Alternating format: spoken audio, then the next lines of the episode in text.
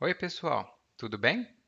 Welcome to Intermediate Portuguese, the only podcast that truly helps you tell your story in Portuguese the way you do in your native language. This is Ellie, and after listening to this episode, you'll find a very uncanny way Brazilians may or might kill their mothers if they are a little bit sloppy. But before I forget it, head over to www.intermediateportuguese.com slash gift and grab your free report to find 11 secret sources to improve your Portuguese even faster. There's even a bonus there. Hmm? But now, let's get started.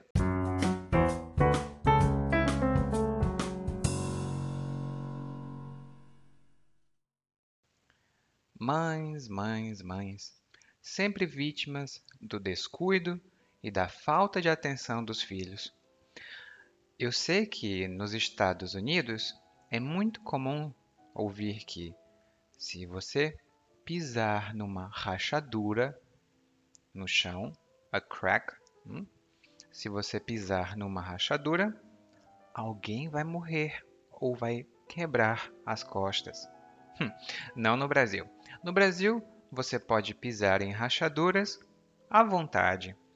O que você não pode fazer e que provavelmente, se você conhecer um brasileiro, você pode confirmar com ele ou com ela. O que você não pode fazer é deixar o seu chinelo virado para cima. Imagine a pequena Maria que sai de casa, mas quando ela volta, ela deixa o par de chinelos na porta e entra. Então ela escuta da mãe dela: Maria, volte lá e desvire seu chinelo. ela pediu para Maria desvirar o chinelo, porque a Maria tinha deixado a sola do chinelo virado para cima. Muito provavelmente, a mãe da Maria pode dizer: Eu, hein? Parece até que quer me agourar.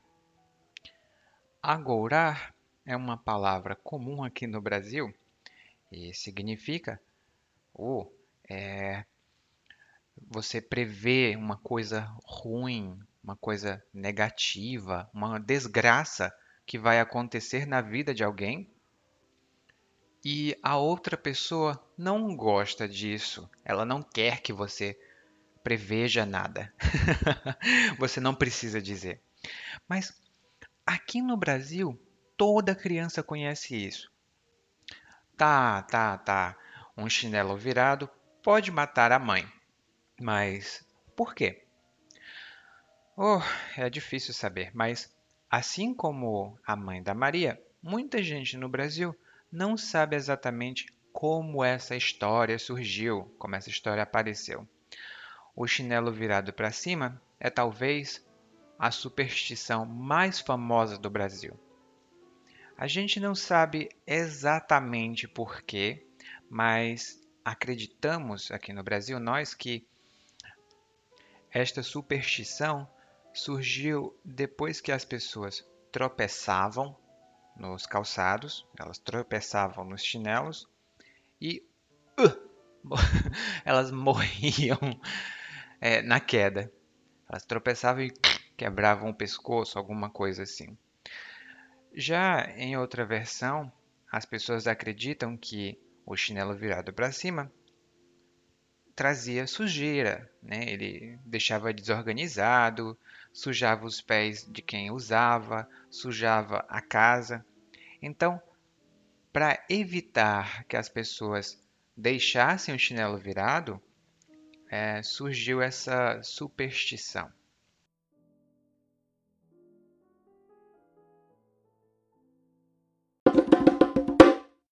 Now, onto the vocabulary track. Some of the words that we studied in this short article were 1. Uh, deixar a sola do, do chinelo virada para cima. Just a quick thing. Here in Brazil, you can say either chinelo or chinela, and both uh, mean the same thing. Um, it's more common, for example, in my state to say chinelo, and even if you say it, if you mean it a pair of sandals or a pair of flip-flops, you say um par de ou um. Hmm? That's very common. A second good word that we learned here is agora. Agora is spelled A-G-O-U-R-A-R. Agora means, uh, actually it has three main meanings, but one of them is when you predict something bad is going to happen to someone. It's never good to predict something bad happening to someone, okay? So if you want to agora someone, se você agorar alguém, that's a problem. Um, a third good word that we learn here, um, it's superstition, superstição. Kind of hard to say it, but superstição is another good word. And the last word that we have here is calçado. Calçado, uh, calçar means to put on your feet or on your hand if it's a glove. And when you say calçado as a noun, it means footwear. Uma loja de calçados then would be a footwear store. Okay, so those were the main four words. Uh, actually, not the main four words, but the main four words for us now. And you want, if you want to read the, the whole article, you can head over to www.readbrazilianportuguese.com and you'll find this article there. Now, thank you very much for listening, and I have a quick message for you before we leave. You just listened to Intermediate Portuguese, the only podcast that truly helps you tell your story in Portuguese the way you do in your native language. I hope that this helped you. And if you want to find out the secrets to learn Portuguese even faster, head over to www.portuguesewitheli.com slash gift. There, you'll find over 10 secret sources and techniques to improve your Portuguese even faster, spending very little. Thank you for listening and hope to see you soon. Até a próxima. Tchau.